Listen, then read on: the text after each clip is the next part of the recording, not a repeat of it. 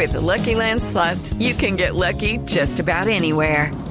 This is your captain speaking. Uh, we've got clear runway and the weather's fine, but we're just going to circle up here a while and uh, get lucky. No, no, nothing like that. It's just these cash prizes add up quick. So I suggest you sit back, keep your tray table upright, and start getting lucky. Play for free at LuckyLandSlots.com. Are you feeling lucky? No purchase necessary. Void where prohibited by law. 18 plus terms and conditions apply. See website for details. El sol porque supuestamente se te seca la leche.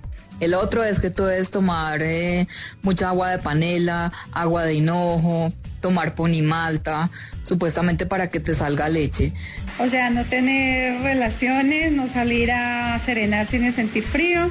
Pues mm, lo otro es que en embarazo pues no podían tener relaciones porque podían lastimar también al bebé. Decían que si veías la luna eclipsada y te pasabas la mano por la barriga cuando estabas embarazada, el bebé te nacía manchado. Que no dejaras cargar el bebé con una mujer que, que, tu- que tuviera la menstruación porque después el niño pujaba mucho.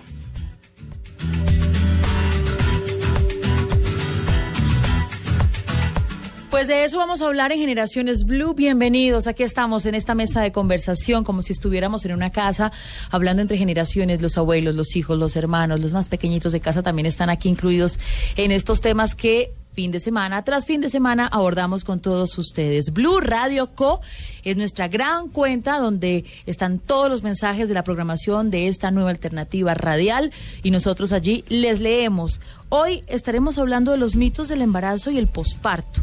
Es clave entender que la cultura permea cada uno de los procesos de nuestra vida y, cómo no, ese importante proceso de dar vida está también inmiscuido allí. Por eso hemos invitado a unos expertos para que nos cuenten su visión sobre este tema. Eh, muchas abuelas incluso manifiestan, ah, pues como ahora todo es el doctor Google, todo se encuentra allí. Ustedes, ah, bueno, a nosotros sí nos funcionaba. Por eso es que cuando viejitas les duele todo. Por eso es que se enferman, porque no se cuidaron. Por eso es que los niños tienen tantos problemas. En fin, ¿qué tan ciertos son esos mitos que encontramos en las etapas distintas del embarazo y el posparto? De eso estamos hablando en Generaciones Blue este día. Mari Carmen, ¿cómo le fue a usted en su embarazo? No, me fue buenísimo. A mí me fue buenísimo. Me fue buenísimo, buenísimo. Venezolano le salió allí.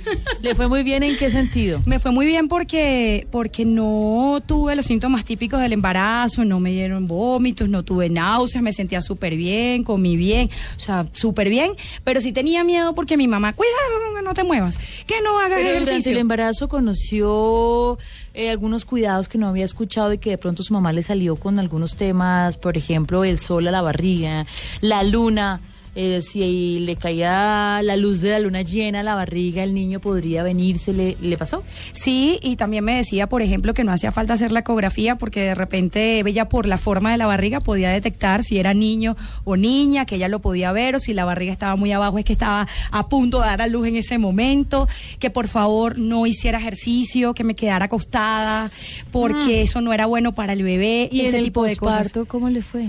Bueno, además tuve cesárea. Eh, y con la cesárea el tema también es cuidado con el sereno, no te pares, no te bañes, no comas esto, no hagas nada, no te miedo al muevas. sereno, el miedo al sereno que conocemos tanto nosotros en Colombia. Pues yo también viví esas etapas y siempre hablamos en primera persona aquí porque nos gusta contar las experiencias como mamás y papás en esta escuela de padres. Esos miedos de las abuelas, de las generaciones eh, de donde mamamos maternidad literalmente y de igual forma eh, lo que sucede alrededor de todos esos mitos en algunas oportunidades o realidades que científicamente tienen explicación, vamos a abordar el día de hoy. Nos acompañan Juan Pablo Lozano, el doctor Juan Pablo Lozano es ginecólogo de Profamilia, bienvenido. Hola Mabel, Qué gracias gusto. por tu invitación. Gracias, Doc, por estar con nosotros. Y también está Lina Patiño, ella es instructora de yoga prenatal, Dula de parto y posparto, representante de Dula Caribe. Lina, hola. Hola, muchas gracias. Estoy súper contenta. Gracias. Qué chévere. Me, me encanta el yoga. Yo generalmente mando a mis pacientes mucho a yoga. Muchas me gracias. fascina. Gracias, Me fascina porque, porque lo que hace el yoga es eh, mejorar la pelvis, eh, hacer que los músculos estén más flácidos. Me fascina eh, ir, eh, bueno. que vayan mis Y sabe también quienes hicimos yoga cuando estábamos en ese momento de la vida, nos ayuda a relajarnos. Uf, sí. En medio de Eh, tantos miedos. Es un ¿no? control mental, ¿no? Sí. Es un control mental y ese control mental, Mabel, es supremamente importante durante el parto. Eh, el, el parto es un momento muy difícil, muy difícil. Uno no cree, es decir, yo llevo no sé cuántos partos habré atendido ya en, en, en, en solamente 10 años de ginecólogo, pero pero es un momento muy difícil, es un momento en que la, a- en algunas pacientes las pacientes se bloquean completamente, se enloquecen, se quitan los líquidos, se levantan, se agachan, eh, se arrancan Es el pelo, es que duele- aruñan a la gente. un poquito. No, claro, claro. Mabel, pero mira, por ejemplo, hay muchas cosas, eh, pues yo no sé si de pronto tú que eh, practicas yoga estés de acuerdo, pero yo a mis pacientes a todas les pongo peridural, analgesia peridural, a todas. Y la analgesia peridural disminuye el 80% del dolor, Mabel. Me hizo recordar una anécdota que quiero compartir con mis oyentes y es, uno se prepara, hace yoga, natación, Ah, está sí. listísimo, entonces llegan los dolores y le dice a uno el ginecólogo, bueno, ¿lista? Usted me dijo que cero anestesia, yo, cero doctor, estoy perfecta. Pasan las horas, la dilatación, las horas y él, ¿está lista? Seguro, es como si no... y estás invitan- en dos, Mabel, Y- y estás gritando del dolor. Y entonces le dicen, es como si lo invitan a usted a Europa. Y le dicen, pero puede irse sentada. Y usted, no, yo me quiero ir de pie en el avión. Tranquilo, doctor. Cuando usted llega a cuatro, póngame ya. Sí. Póngame Sí. ya. Es- Aunque es- muchas mamás lo solucionan de otra Y forma. la pero analgesia bueno. peridural, bueno, eso lo, lo, lo creó un ginecólogo, no fue un anestesiólogo realmente, pero la, la analgesia peridural, eh, yo creo que eso hace que mentalmente el ginecólogo esté mejor también. Claro. Bueno, vamos a hablar de los mitos. Eh, a ver, Lina, usted también es mamá. Eh, ¿Cómo le fue con los mitos en el embarazo? Primera etapa, ¿qué mitos recuerda o llegan sus pacientes, sus, eh, digamos, personas que asesora eh, antes de dar a luz? que le llegan a usted? Bueno, realmente en mi experiencia tengo dos hijos. Uno, Lucas, tiene, va a cumplir 12 años, Joshua va a cumplir 7. Eh, y digamos que tuve todos los mitos habidos y por haber. Yo soy practicante de yoga hace 14 años y pues el yoga siempre te lleva a lo natural. Y para mí, obviamente, encontrarme con que mi primer embarazo fue lleno de náuseas, vómito y que por más que hiciera yoga, por más que hiciera todo, pues también tenía todas esas sensaciones opté por escuchar a mi mamá, a mi abuela, a, estas mujeres que sabían mucho. Eh, siempre estaba acompañada de mujeres. Creo que el, par- el embarazo y el parto de estar acompañado de, de estas mujeres que saben mucho. Eh, acudí a mis, a mis parteras del Pacífico, a Soparupa, a decirles a ella, necesito que me ayuden, ¿qué pasa? Porque eran casi cinco meses y seguía igual. Bueno, acudiendo a todas sus agüitas, a todas sus, sus, eh, tra- ¿Qué sus agüitas? tradiciones. A ver, ¿qué agüitas? Porque el doctor empieza a mirar así. El a ver, a ver. ¿Qué le pasó No. para el dolor bajito? Tome torón. ¿Qué le No, ellas hacen algo que se llama la toma seca. Claro. ¿sí? Entonces la toma seca es algo súper tradicional de ellas, la verdad es muy secreto. Pues o sea, eso hace parte pues para De su poder- saber cultural Exacto, y- de su saber tradicional. Entonces ellas como que es muy es muy secreto realmente. Yo estaba compartiendo con ellas mucho allá, especialmente en Buenaventura en el Chocó y ellas son muy sabias, pero es como esto es y si crees tomal. Pero realmente la toma seca pues está hecha digamos que de, de, de unas bebidas, de unas eh, de ahí el doctor me mira. Nunca había escuchado eso. Ah, bueno, Ay, doctor, tiene que ir La a toma ver, seca, no, tiene voy a que- investigar. Lo voy a inventar seriamente a la cuando quiera vamos al- a Buenaventura al encuentro de Pero las Lina, ¿usted qué, qué dolor tenía o por qué le dieron toma seca? No, ellas, básicamente ellas... ¿Para ellas- qué es la toma seca? Ok, listo. Ellos dicen que la toma seca sirve para eh, mantener la matriz fuerte. O sea, sí, empecemos por eso. Ellos dicen que, digamos que todas las mujeres durante el proceso de la gestación podemos estar expuestas a cualquier tipo de cosas. Entonces ellas te recomiendan fajarte para cuidarte muchísimo. La Yo recomiendo la faja. Ah, bueno. ¿Estamos yo? Sí. Saberes culturales, saberes científicos unidos. Exacto, Muy bien. ella- ellas recomiendan bastante eso y la to- y recomiendan mucho tomar la toma seca eh, como para mm, fortalecer. Eso es lo que dicen. Hay que fortalecerle el útero, la matriz, y para fortalecerlo para el parto. Pero, pero Lina, al menos, sé que es una fórmula Sí. secreta, pero al menos dos ingredientes que Pues, tenga la toma seca. la toma seca está hecha de biche. Que quedó en las mismas. Ah, Sí, perdón. biche. Ah, bicha, bueno, sí, claro. Perdón, el biche es, Es una bebida eh, tradicional, no es una bebida tradicional que se hace en el Pacífico colombiano. Yo no estoy segura cuáles son las plantas que se utilizan, pero es como un aguardiente. Es como un aguardiente, exacto. Entonces, en el caso de la mujer se toma cocinado, o sea, eh, como No se emborrachan. No, aunque pues la verdad es que en los partos ellas dan toma seca para que la mujer se sienta fuerte, Entonces, ¿no? el alcohol es un analgésico, ¿no? Exacto. El alcohol es un analgésico. Entonces, Ajá. al dar un analgésico es como si estuviéramos poniendo una peridural. ¿no? Pero Sí. no le pusieron peridural. No, yo no, la verdad es que pues, o sea, mm, en mi experiencia de parto fue diferente. Yo parí en mi casa, en Bogotá. Tuve la oportunidad de parir con un gran médico que apoyó esta locura porque pues obviamente sé que mucha Es gente le puede ver. Y eh, pues obviamente con todas las, o sea, súper cuidando mucho todo, con todo el respeto. Pero, Los doctor, partos- a ver, yo- doctora, yo voy a ver. decirles El algo doctor sobre está como bravo. Bueno, yo- No, no, no, doctor, no, pero para es que nada. con respeto. nada. Está bien, tiene la puerta abierta, doctor. Mire, A ver. yo tenía un profesor que me decía, un parto lo atiende hasta un mico. Así decía. Un parto lo atiende hasta un mico. Y eso es cierto. El 90, 95% de los partos no tienen ningún problema. Ningún problema. Pero es que lo que iba a decir cuando, pero cuando se complican los partos. riesgo. Sí, cuando se complican los partos, yo he tenido pacientes en, en la clínica donde trabajo. Hubo una vez que me llegó un médico general que tenía una paciente que la, la estaba atendiendo en un parto y llevaba dos horas, tres horas en expulsivo y, y- y no sabía qué hacer. Claro. Entonces son Pero ¿cuán- momentos, son momentos supremamente difíciles. De ¿no? esa generación nacieron en sus casas, muchos. ¿Y cuántos se murieron, Mabel? Eh, eso se Pero- precisamente por llegar a las clínicas Pero también- hospitales. Se, se pero murieron, también- se murieron muchos. Se Sí, murieron pero muchos, también eh, está los demostrado trabajos que, de parto. que y son bueno. menos los, la mortalidad y morbilidad de las mujeres y de los bebés de partos atendidos en casa. Pero siento que este, o sea, cuando, siento que el cuando tema. los sistemas de salud son, son adecuados. Pero doctor, en Eh, Europa, eh, en los sistemas A mí me encanta, me encanta Los, que- los adelante, sistemas de salud en Europa son muy buenos, son muy buenos y las parteras son Pero experimentadas. nosotros también tenemos muy buenas Sí. parteras aquí. Total, sí. Asoparupa Sí, es no, no, un, no, no, yo un no- gremio no me voy de a meter a- parteras tradicionales maravilloso. no, doctor, y ya Bueno, y trajeron tres mujeres para No, todas doctor, contra mí o qué? No, señor. Bueno, no, vamos a poner un poco somos- de orden, silencio, Sí, por favor. no. Yo soy, yo soy aquí como la conductora de- de- de- de- del programa. Esto es el encuentro de las generaciones y de las culturas. Lo que se encuentra uno en la casa, la ciencia, la tradición, de lo que estamos hablando el día de hoy. Más adelante tendremos temas puntuales para que ustedes también empiecen a eliminar los mitos y tener certezas sobre este proceso tan difícil, pero tan maravilloso que es dar vida. Regresamos. Ya regresamos con Generaciones Blue. Estamos cambiando el mundo.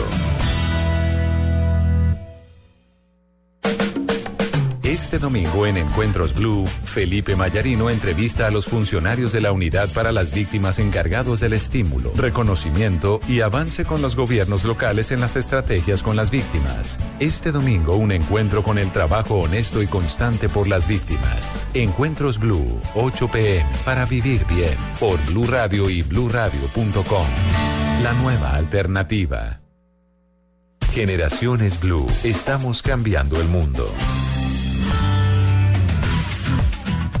Y bueno, seguimos debatiendo. Gracias, gracias. Y nos encanta que esto suceda porque es la realidad. Nosotros a veces vivimos en estas grandes ciudades en donde los servicios de salud, como bien lo ha dicho el doctor eh, Juan Pablo Lozano, ginecólogo de Profamilia, pues están al servicio de las mujeres, de la gente y en las zonas rurales pasa mucho de lo que nos ha venido a compartir Lina Patiño, instructora de yoga prenatal, dula de parto y posparto. Ella hace parte de las dulas Caribe.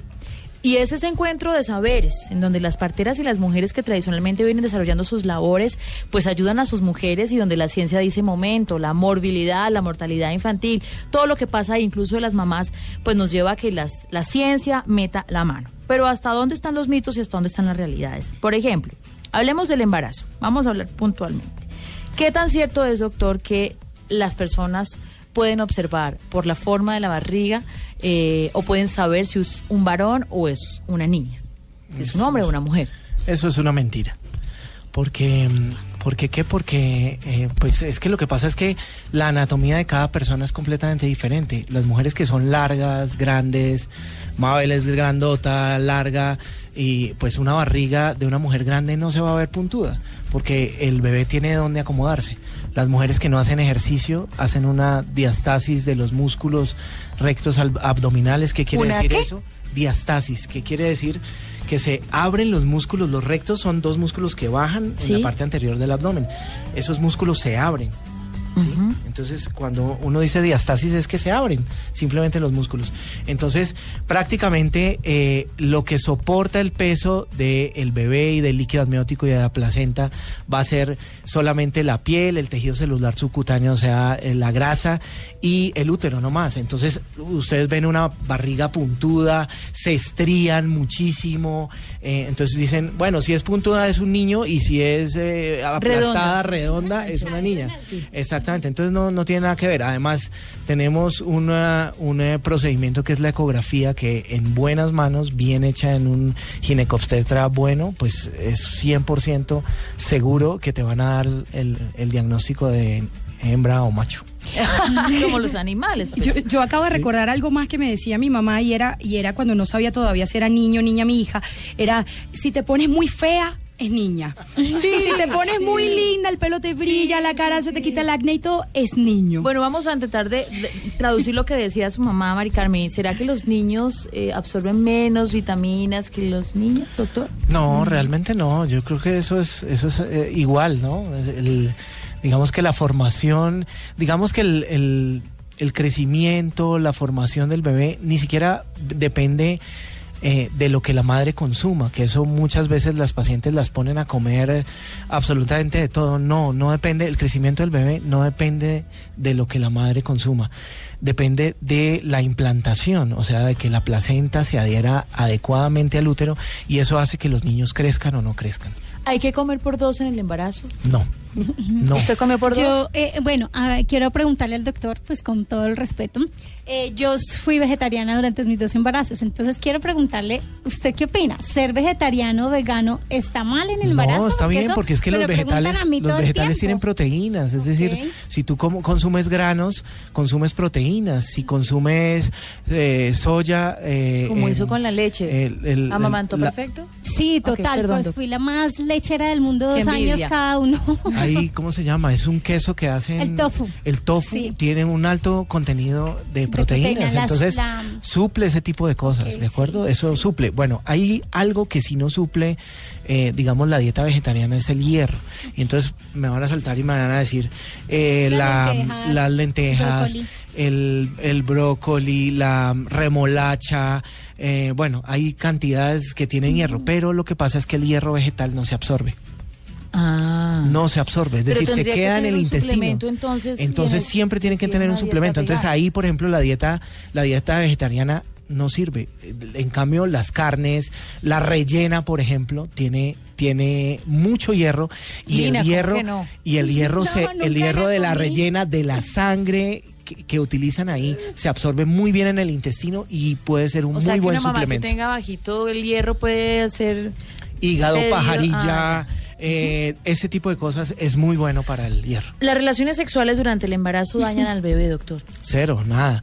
Uno puede tener relaciones sexuales desde el inicio hasta el final, pero siempre hay indicaciones médicas en las cuales no se puede tener re- eh, relaciones sexuales. Por ejemplo. Amenazas de aborto.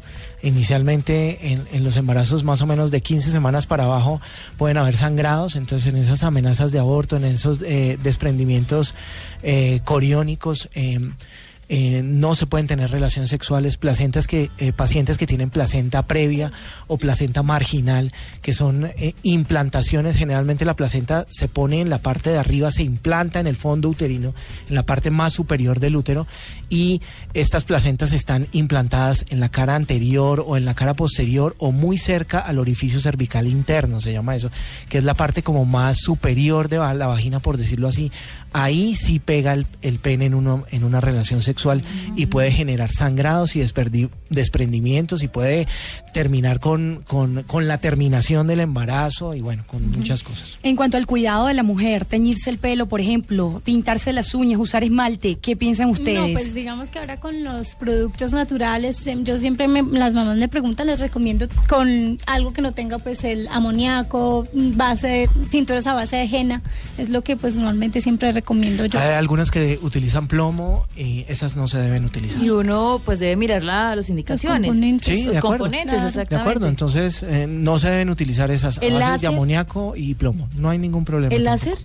Sí, no hay ningún ¿Depilación problema. láser lo pueden hacer? Lo pueden hacer, lo pueden hacer porque eso no, digamos que no penetra, eh, eh, eso es muy superficial, Mabel. Entonces, entonces no, no tendría ningún problema. Obviamente, pues si, si hay algún contacto eh, eh, directamente con la barriga podría producir algún tipo de lesión, pero por lo general no. Lina, de los mitos eh, que usted ha escuchado más frecuentes eh, a las mamitas que llegan hasta donde usted para que las acompañen en este proceso. La mayoría, por ejemplo, que van a mis clases de yoga, la mayoría se asustan, la verdad, por eso, porque dicen, ¿será que sí? Además que eh, sea cualquier eh, persona que no haga yoga, cuando ve mis clases de yoga, ellas se asustan. Por ejemplo, uno de los más típicos que le dicen sus mamás son, no puede tender la cama.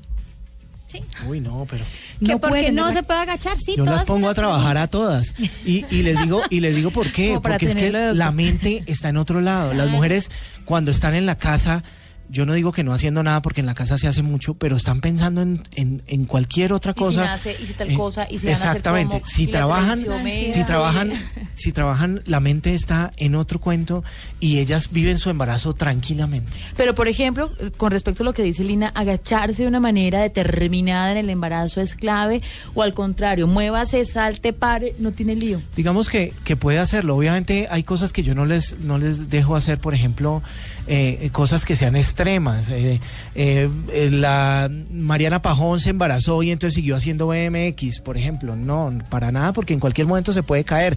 Doctor, ¿puedo montar en moto? Claro que puedes montar en moto, pero si te caes, ¿qué va a pasar? ¿Sí? Es decir, son cosas que, no- que, que pueden suceder. Los deportes extremos no, yo las mando a caminar, yo las mando a hacer yoga, yo las mando a trotar, pueden hacer spinning, por ejemplo, pueden nadar sin ningún problema, que ese es otro de los mitos. bicicleta, por ese es ejemplo, otro de- eh, sí, toda la parte de spinning, digamos que no tanto como montar bicicleta, porque digamos que la ciudad es un poco peligrosa. A mí, yo me transporto en bicicleta y me encanta la bicicleta, pero es peligroso cruzar una calle en bicicleta, es decir, en cualquier momento puede haber un accidente y si está embarazada, pues peor todavía. Claro. ¿Mm? Lina, ¿iba a decir Entonces, algo? Eh, no, este, como confirmar con el doctor, yo tuve eh, también, he tenido varias mujeres, la verdad que hacen ejercicios extremos, o sea, que escalan. He tenido ejemplo. compañeras que escalan, bailarinas obviamente, están mucho dentro Y de se puede hacer, digamos una escalada, pueden hacerla, porque semana 18, 20, no se les ve barriga, no les molesta la barriga para nada y pueden hacerlo. Pero, por donde tengan un accidente va a ser Claro. mucho más grave. Ahora todo. que la gente está en esta onda fit. eh, y que la gente sale a trotar y que sale a montar bicicleta y todo. Son Si mamá yo tengo, runners. sí, sí. Si yo tengo mi cuerpo acostumbrado a correr, puedo seguirlo haciendo. Sí, puede seguirlo haciendo. No se me sale el niño, no, se me va a desprender. para nada, Para. Hay que tener en cuenta que el, el ejercicio extremo, digamos que las deportistas de alto rendimiento, por ejemplo, eh, las, las que trotan eh, el- la- las maratones y ese tipo de, de eso, son pacientes que eh, muchas tienen infertilidad, por ejemplo, porque dejan de ovular. Son pacientes que dejan de ovular, no tienen una buena carga estrogénica y dejan de ovular. Entonces muchas no se embarazan. Muchas tienen problemas de infertilidad, pero eh, eh, pueden seguirlo haciendo, pueden seguirlo haciendo sin ningún problema. Y en cuanto al peso, porque si eres mamá primeriza, bueno, no hay problema, porque entonces no cargas nada y te cuidas mucho, no sé qué. Pero cuando tienes dos, entonces tienes que cargar al bebé. ¿Cómo haces con el peso? ¿Es verdad que uno no lo puede cargar? Porque no puedes cargar con el peso de tu, de tu primer bebé. Eh, mucha, pues qué pena. Yo eh, eso también me pasa mucho, mucho, mucho. Me preguntan, no podemos hacer esto, no podemos hacer lo otro. Y yo le he tenido siempre mamás de primeros y segundos y ellas mismas se encargan en nuestra clase de empezar a decirle a las mamás, con el segundo no me pasa nada. Tengo dos y lo cargo en la cadera, lo monto, lo llevo, lo traigo, las maletas, la silla del carro, en fin. Realmente es un mito. Eso es un mito. Porque realmente nada, seguimos haciendo la vida normal. Lo que pasa es que es obvio, es nuestro, es nuestro primer bebé y queremos cuidarnos, queremos estar atentos. En el segundo se nos olvida, porque ya el Claro, otro nos y los que nos quedamos con uno, pues nos quedamos así, No. con los mitos. Qué pesar. No, toca lo Oiga, el otro. doctor. No, para nada. La luz de la luna eh, altera a las mujeres y puede generar embarazos inmediatos, prematuros. No, para nada, para nada. Hubo- a- había un mito grande que se, digamos que se desmitificó y era que en la luna llena habían más partos. por ejemplo. Y los estudios, hubo unos estudios muy grandes en los Estados Unidos y en Europa de muchísimos nacimientos eh, eh, y no, 70 mil nacimientos en Estados Unidos, como 28 mil nacimientos en, en Europa y eh, se verificaron, o un eh, astrónomo, si no estoy mal, miró los, los, los momentos de luna llena, todo. Nada, no cambió en absolutamente nada, no tiene nada que ver. Pero las mujeres sí somos un poco lunáticas y Ah, no sí. es un chiste. Sí, y es aquí, sí, me- y Y aquí te sí digo- me tiro al lado de Lina en la medida en que la luna está relacionada con nuestros ciclos menstruales y con la realidad de los ánimos de las mujeres, doctor. Sí, seguramente que sí. seguramente que sí, pues es que... Bueno, pues yo les voy a decir uno. Un mito que me han salido. Y es que el bebé nace a la hora que se hizo. El- Ah, el- Ok. el Venga a ver. Venga a ver, yo hago A cuentas ver, también. Hagamos cuentas, regresamos en instante. Muy interesante este programa del día de hoy. Los mitos, los saberes culturales, populares, la realidad del embarazo y también el posparto. Volvemos. Ya regresamos con Generaciones Blue. Estamos cambiando el mundo. Este domingo en Encuentros Blue, Felipe Mayarino entrevista a los funcionarios de la Unidad para las Víctimas encargados del estímulo, reconocimiento y avance con los gobiernos locales en las estrategias con las víctimas. Este domingo un encuentro con el trabajo honesto y constante por las víctimas. Encuentros Blue, 8 pm para vivir bien por Blue Radio y bluradio.com. La nueva alternativa. Generaciones Blue, estamos cambiando el mundo.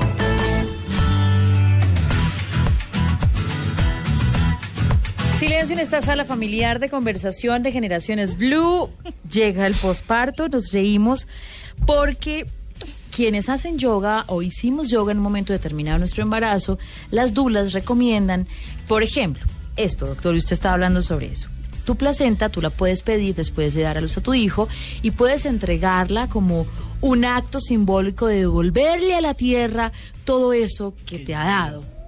Doctor. A mí me pasó una vez, la primera vez que me pasó fue con un, un, eh, un papá que me pidió eso y yo quedé, mejor dicho, estupefacto y le dije, pero señor, esto es un, es una, es una tejido, tiene riesgo biológico, usted puede, eh, no sé qué va a hacer con esto, puede infectarse, esto puede tener, bueno, le dije cantidad de cosas, traté de eh, disuadirlo de que hiciera eso y, y el tipo se me emberracó y no, y no, y yo me la llevo, yo me...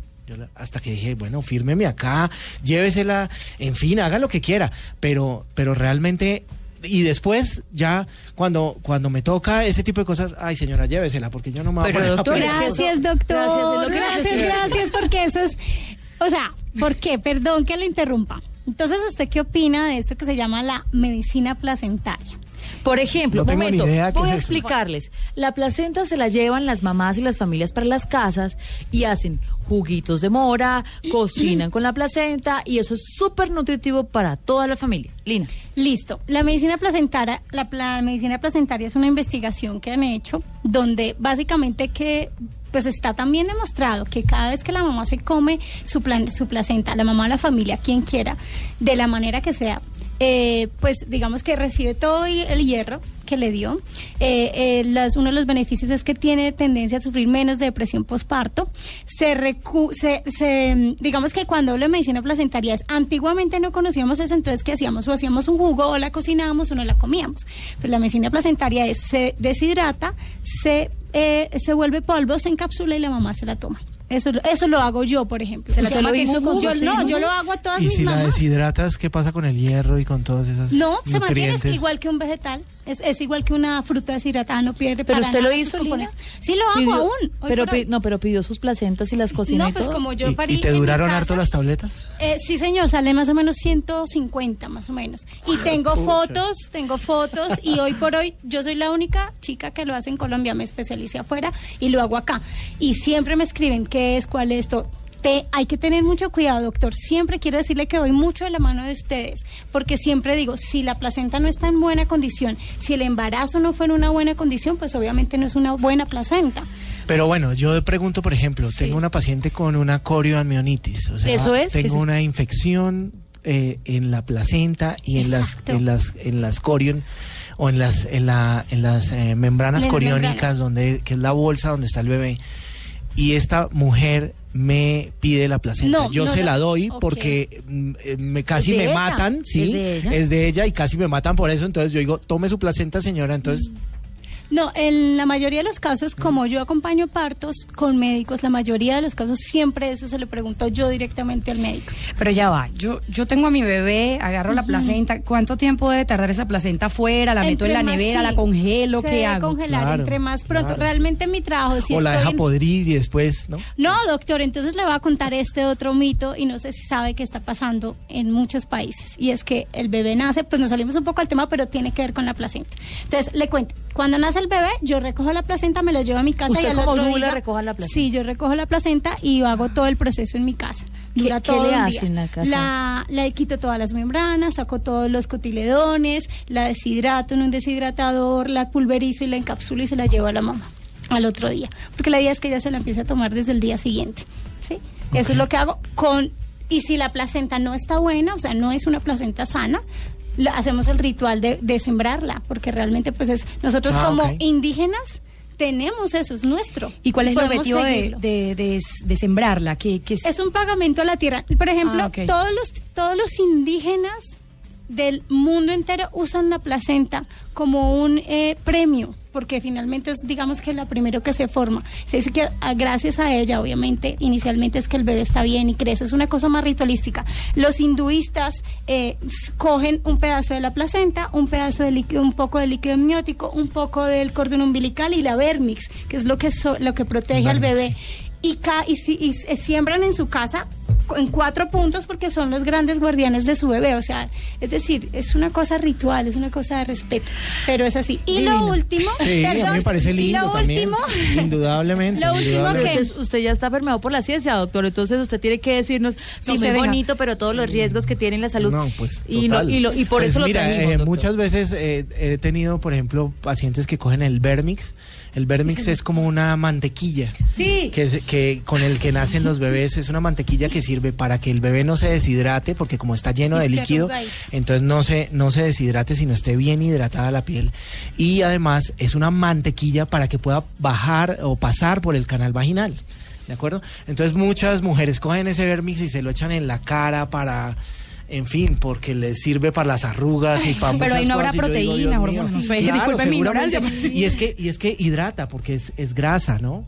Hidrata, claro. Pero pues uno no puede, No, eh, es decir, eh, eh, no puede coger un cuchillito y coger a todos los Empezar chinos, quitarles el. Vermix y ponerme a vender ver- Vermix, porque es que... Claro. Sí, porque Claro, es, que en- pero, pero Ay, es, un riesgo biológico. Perdón, pero miren lo interesante y esto, esta es mi función, oyentes.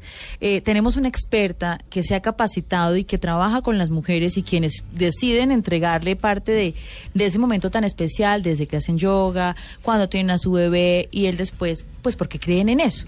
Y bien lo decía Lina, pues hay unos saberes allí de los indígenas que todavía acompañan a muchas mujeres. O hay, existen otras que directamente van a una clínica, póngame anestesia, tengo a mi bebé, mándeme para mi casa protegida, curada, con mis vacunas y todo.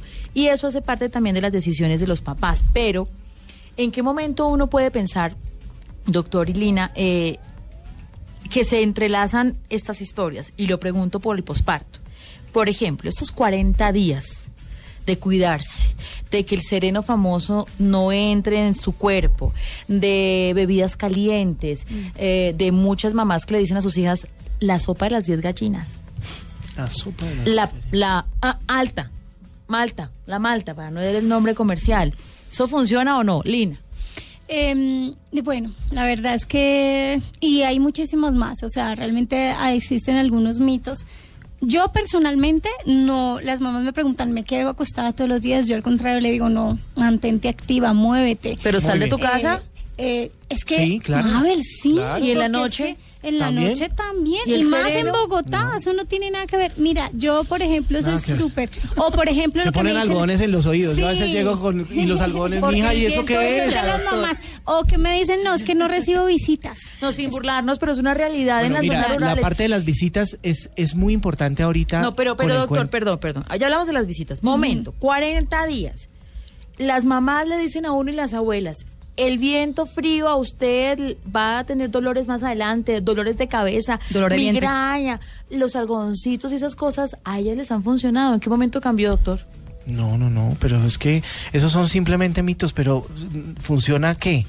¿El- ¿Los algodones? No, eso no funciona. No, yo- la protección. Yo le digo a las ¿O será mamás, que ejerce un ¿cómo efecto hacen las mamás en, en el Polo Norte? Es posible. Por ejemplo, No cuando salen me los dicen 40 eso. días siguientes No. Mabel, por favor, o sea, las mujeres, las mujeres de, de Mongolia, por ejemplo, que la mayoría son mujeres que son que cultivan, ellas paren y envuelven a su hijo, se lo cargan atrás y siguen su vida normal. O las mujeres en India o en África, de verdad, o sea, es hay, hay un poco culturas, en hay culturas, por ejemplo, que las dejan acostadas eh, los 40 días, 45 días, eh, para nosotros es muy importante la movilización. ¿Por qué es muy importante la movilización? Porque siempre las mujeres tienen, tienen un estado procoagulante. Las mujeres eh, tienden a hacer coágulos en todos lados. En- y esos coágulos también pueden, pueden hacerlos en los miembros inferiores. Hacen una cosa que se llama trombosis venosa profunda. La trombosis venosa profunda hace que se puedan soltar esos coágulos, coágulos que se vayan al pulmón y hacen un tromboembolismo pulmonar. Todos los, los estados eh, eh, o el embarazo siendo un estado procoagulante y dejar a las mujeres acostadas es también un estado proco- procoagulante. Claro. Entonces, eso hace que, que, que puedan ten- tengan una tendencia a hacer tromboembolismo pulmonar. No debe ser que estas pacientes se, se Ah, acuesten, Antes tienen que levantarse. las visitas, la leche. Sí, eh, el tema Las por ejemplo, de- bebidas. sí, ¿qué debo tomar yo para que el sabor de la leche al bebé le parezca rico o para que salga más leche? Eh, hay muchísimas Hinojo. cosas, ¿no? Hinojo. el hinojo sirve, el hinojo la sirve. malta, no es, la no es agua de gran cosa, no es gran cosa, pero sirve, mejora un poco la, la lactancia. Las Hay otro que fenugre- fenugreco, creo que también es una plantita o algo así. El anís, por ejemplo, también es es que yo tomé cuánta cosa se me atravesó por el camino. Eh, La malta. Digamos que la malta, la malta lo que pasa es que engorda, Mabel. Entonces, lo que Mucho menos azúcar. queremos y en este momento de la, de la po- del, del momento del mundo, lo que menos queremos es que una mujer se aumente de peso. Eh, si no aumentó, si tratamos de que no aumente durante el embarazo, pues mucho menos que- queremos que aumente eh, en el posparto. Lo más importante es que, que no aumenten, que se mantengan activas, que vuelvan a su estado normal, que se vean lindas, en fin, para mí eso es muy importante. Doctor, esos mitos de eh, las mujeres, usted en consulta y más en Profamilia, donde llegan tantas mujeres de tantas, eh, de tantos orígenes, culturales, sociales, en fin. ¿Usted cree que los mitos mm, ayudan a la mujer o le dificultan más el papel de ser mamá? No, yo creo que yo creo que eso es por parte y parte. Ayudan en algunas ocasiones. Por ejemplo, ¿en qué ocasiones? Eh, digamos, eh, ¿qué le digo yo?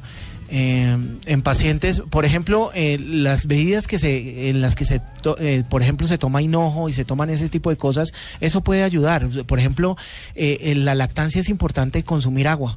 Simplemente porque, Hidratarse, porque la hidratación es, es, es importante para la producción de leche. Si no te hidratas, no sale leche. ¿Y en qué momentos o en qué instancias no favorece? eh, en los momentos en que las pacientes eh, abandonan, digamos, el- la parte médica, eh, por ejemplo, en lo que estábamos hablando de, de- de no movilizarse.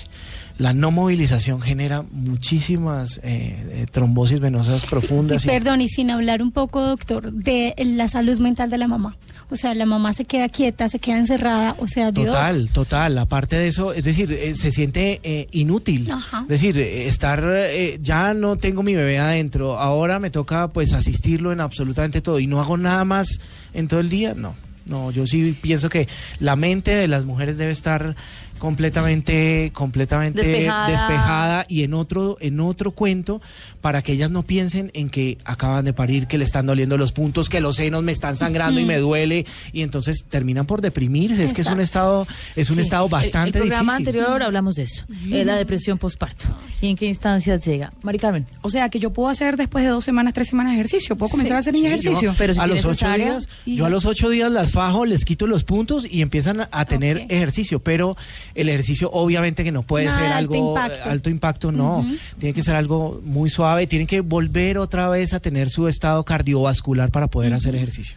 Hoy hablamos de los mitos del embarazo y el posparto, las realidades culturales, las tradiciones y la ciencia, que ha estado allí de la mano también para evitar algunas muertes, muchas muertes además, en un país como el nuestro en vías de desarrollo y las alternativas están a la mano de todos ustedes. En ciudades como las nuestras ustedes pueden escoger, en zonas rurales, en otras poblaciones la gente está con lo que le toca. En muchas oportunidades saberes tradicionales y populares a los que también le damos espacio en este programa de Generaciones Blue.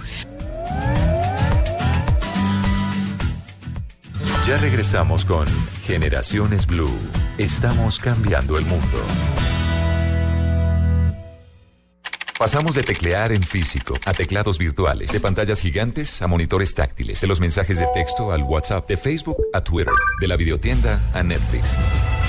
Si en cada uno de esos momentos de innovación hubiera existido la nube, habríamos entendido más. Cada avance tecnológico, cada innovación es lo hace, cómo lo hace, qué sí lo que viene. La nube. Tecnología e innovación en el lenguaje que todos entienden. La nube. De lunes a viernes a las 8 y 20 de la noche por Blue Radio y bluradio.com.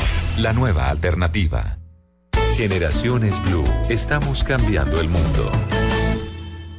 Bueno, gracias por todos sus mensajes en las redes sociales, los saberes, las tradiciones. Es parte del misterio y de y del encanto de, de ser mamás, doctor. Es, a mí me encanta, a mí me fascina la obstetricia. Me fascina las mujeres embarazadas, me gusta hacer una cesárea, me gusta tener un parto. Es complicado muchas veces para muchas mamás. Es complicado para el obstetra. Atender un parto en, en situación, en una situación difícil es muy difícil. Sí, me acaba de llegar una pregunta en redes sociales, doctor, y me están diciendo en este momento sobre las mamás que tienen parto natural y que dicen que su cuerpo se descuadró. Así literalmente están diciendo Y- las y- mamás. Y, se descuadra. y se descuadra, claro que se descuadra. ¿Cómo lo cuadramos? Sí, ¿cómo Pero, lo por cuadramos? ejemplo, en el tema sexual que a muchas mujeres les interesa reactivar su vida sexual en pareja, eh, por ejemplo, la vagina desciende para muchas, se abre la vulva, eh, ¿eso vuelve a su lugar? Sí, generalmente sí. El, el embarazo es un estado eh, que hace que todo sea elástico. Los estrógenos hacen, aumentan la elasticidad tanto de los huesos como de los cartílagos, como de los ligamentos y como de los músculos, todo se hace elástico. Entonces, una vez se termina esa producción estrogénica tan alta, a los 45 días más o menos, eh, eh, eso se hace que todo vuelva a su sitio. Obviamente, eh, hay pacientes que tienen eh, desgarros perineales, tienen lesiones a nivel a nivel de la vagina, tienen prolapsos, tienen todo. Y con las con las terapias ahora hay, hay fisioterapias de piso pélvico que son que son eh, U supremamente- operaciones también. o cirugías, colporrafias anteriores y posteriores, que es subir vejiga, subir, eh, subir el recto, estrechar un poco la vagina. eh, eso eso hace que, que podamos volver a tener una vida sexual Em, plena. Mabel, eso tiene mucho que ver con el mito de no hacer ejercicio. Y dentro de la práctica del ejercicio trabajamos mucho lo que son eh, las contracciones pélvicas, todo lo que es el trabajo del suelo pélvico para evitar que la mamá después quede, digamos que un poco Es muy más. importante reactivar absolutamente todo, el ejercicio, reactivar absolutamente todo. Eso hace que se fortalezca otra vez el piso pélvico y quedan como si no nada hubiera pasado. Carmen. Eh, Lina, ¿algún remedio natural para el posparto que nos ah, puedas bueno. recomendar? Eh, perdón, aquí nosotros hablamos mucho también con las mujeres y pues no quiero preguntarle al doctor porque pues yo siempre escucho muchas opciones, muchas opiniones. Nosotros usamos algo que se llama el cierre de cadera, doctor, que es a- en la semana 40 cuando la mujer eh, cumple los 40 días, eh, hacemos una faja que es completa desde las costillas hasta las piernas. Ese cierre de cadera, ¿usted qué opina? Eso se lo recomiendo mucho a las mamás personalmente. Pero después de... después de haber parido y pasar Claro, los 40 sí. días, obviamente. Yo recomiendo las fajas desde los Exacto. 8 o 10 días después, mismo, que es exactamente exacto. igual. Es decir, eh, eh, yo pienso que las mujeres deben te- volver a tener todo en su sitio.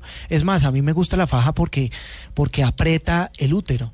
Entonces, al apretar el útero, gene- lo retrae, lo contrae y hace que todos los loquios, que son los líquidos que quedan, eh, que eso es un material cero sanguinolento, o sea, agua, agua más sangre, que queda dentro del útero, salga. Si, si, si ellas no, digamos que no tienen una, una, una buena musculatura, pues eh, la faja les va a ayudar muchísimo a que eso se evacúe. Y el movimiento también hace que eso, porque si tú te quedas horizontal, pues esos loquios se quedan ahí. Entonces, al quedarse ahí, pues se infectan y bueno.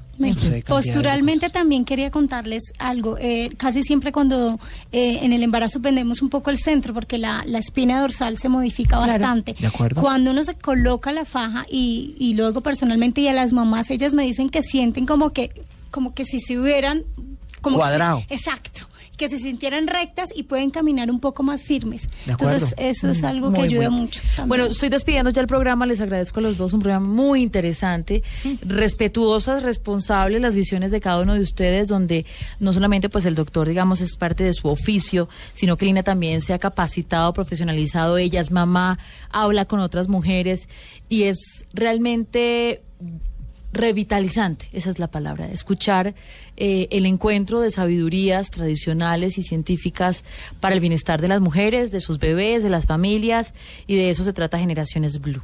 Gracias, doctor. Mabel, gracias por invitarme. Muchas gracias. Que vuelva Mabel. cuando quiera por acá. Claro. Nos encantó este experto. Lina, oiga, cuando hacemos un programa de dulas, Ya. vale la, te- la pena ¿De- decir que de muchas dulas? ¿Qué es eso? Doulas. Ah, doulas. Yo le digo dulas, pero yo tuve dula. Eso, ¿Usted, eso. ¿Qué es una dula o doula?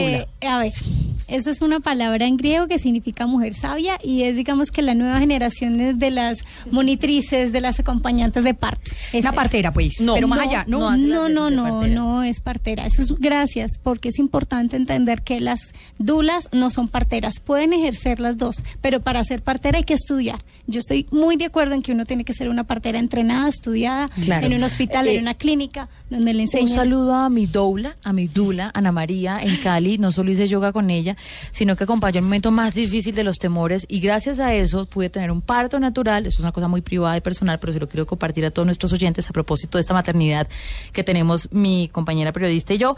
Eh, y le quiero decir que en el tema de la respiración, doctor, 10 puntos. El dolor, digamos, controlado, muy doloroso, pero controlado. y ese rol que hacen esas mujeres de donde, de donde mamamos maternidad, que dan la mano, que está allí, que tiene un tema ahí como de contacto con la tierra, con lo que hemos sido históricamente, pues es bello. Y ayuda, tam- ayuda también a sentir este momento del, de parir hijos de manera distinta. ¿Iba a decir Bueno, algo? Sí, quiero decir algo importante y es, eh, las dulas no somos hippies. ¿Sí? Sí. yo no he dicho nada. No, no, no, doctor. Perdón, yo no he dicho nada. Mi doctor no es por eso. Solo le quiero decir es porque como está escuchando esto de la... No, las dulas, aunque no somos en Colombia, parte del área de la salud en la mayoría En de España las- sí lo son, ¿no? En, Europa, En. Canadá, en España, en Alemania, Lo son. en Argentina. Bellas. O sea, en muchos países somos, seríamos parte del área de la salud. Donde yo me formé, hago parte del área de la salud. Son como unas enfermeras, Lina, eh, que se capacitan, Exacto. están con las mujeres durante el parto, que también tienen pues el tema del yoga, que es básicamente respiración, son postura. Como, son como herramientas para las medidas de confort, básicamente, pero no todas las doblas hacen yoga, por ejemplo. Y algo también importante es que, digamos que yo, le- yo como dula en Colombia y en Bogotá le apuesto al parto, al parto con los doctores. Y creo que ellos pueden hacer la diferencia de un parto bello, hermoso. ¿Por qué buscamos otras opciones? Porque hay veces sentimos que nos van a invadir. Oiga, lo vamos a invitar a un programa, ¿sabe cuál? Sí. Parto natural versus cesárea. Vale. Por favor. ¿Usted tiene cuántos hijos? ¿Dos? Dos. Parto natural. Partos normales los dos. Ay, qué bueno. Su, su esposa se prepara Con para eso. peridural. Mi esposa dice, Dios bendiga a ese doctor Sí. que hizo la peridural. Esa- esas son mismo. las palabras de mi esposa. Para Dios parto. ¿Usted tuvo bendiga. ese- cesárea, María? a ese Yo tuve cesárea, yo tuve cesárea. Yo no tuve dula, ni partera, ni nada. Yo tuve a mi doctor, pero tengo que decir que mi doctor era tan genial porque Ay, siempre me clave. tranquilizaba, siempre me explicaba. Y yo creo que eso es clave, tener ¿Usted un tuvo doctor que te ayude. natural, Lina? Mis dos partos fueron naturales, vaginales en mi casa, básicamente porque quería hacer una fiesta. Entonces, y, y hay veces no nos dejan hacer Parrandón. fiestas. Sí, hice una fiesta con tambores, Yo- yo- música del bello. Pacífico, marimba, bueno. Yo les puedo decir que en los partos naturales, porque cada vez el sistema de salud nos lleva más a las cesáreas, y es un tema que hablaremos cuando invitemos al doctor de nuevo, el parto natural le genera a la mujer, quienes pueden hacerlo, ¿ah? Quienes pueden hacerlo porque hay unas que no pueden hacerlo, una satisfacción de eh, conexión con su hijo. No quiero decir que las otras no lo tengan, pero pues hace parte de eso que es Lina y representa esa dula de estoy dando vida, estoy entregando vida a este mundo y que es fantástico, es bonito, ¿ah? Es rosa, bonito. Todo es bonito. Yo pienso que la cesárea también es. Sí, es- es- cuando es, necesaria, doctor, claro, yo tenía la, la oportunidad de estar en cesáreas en las que obviamente hemos hecho un parto, lo que yo lo escuchaba ahora y decía, él decía, en un parto puede pasar muchas cosas, es un universo. Claro. Nada está escrito, entonces... Pero la, el llamado a atención es a que el sistema de salud le dé a escoger a la mujer y no solamente el médico le diga, hágase la cesárea, porque es más práctico, es más rápido Es- y es porque genera más plática ¿no? para el sistema de tenemos- salud. Tenemos, no, no, no. Ya, ya ves que el parto es mucho más barato. Sí, claro, es más barato, pero se tiene que esperar a que la mujer dé a luz y Sí, no la saca en Mira, una agenda. Yo pienso, yo pienso, Mabel, que, que en un, en un buen obstetra que se dedique 12 horas completas a hacer una muy buena inducción, un muy buen trabajo de parto, una buena peridural. Doc no, lo acaba no hay de por decir. qué, no hay por qué. Usted de los obsetas 10, pero 12 horas para muchos horas. no es negocio. Y ese es parte del problema de un país como el nuestro. De eso hablamos más adelante y lo invitamos. De acuerdo, de ¿Le acuerdo. parece? Nos vamos, gracias Lina. Gracias a ustedes, muchas gracias. Estuvo muy bonito este programa, Mari Carmen, nos vamos. Maravilloso. Aprendí muchísimo además. Qué bueno. Cero idea. presiones con esos mitos, Sí. esas cosas, esas creencias. Esto es una escuela de padres, eso es lo que nos hemos propuesto. A ustedes mil gracias por estar allí y los leemos en redes sociales. Propongan temas, aquí estamos para servirles. Chao.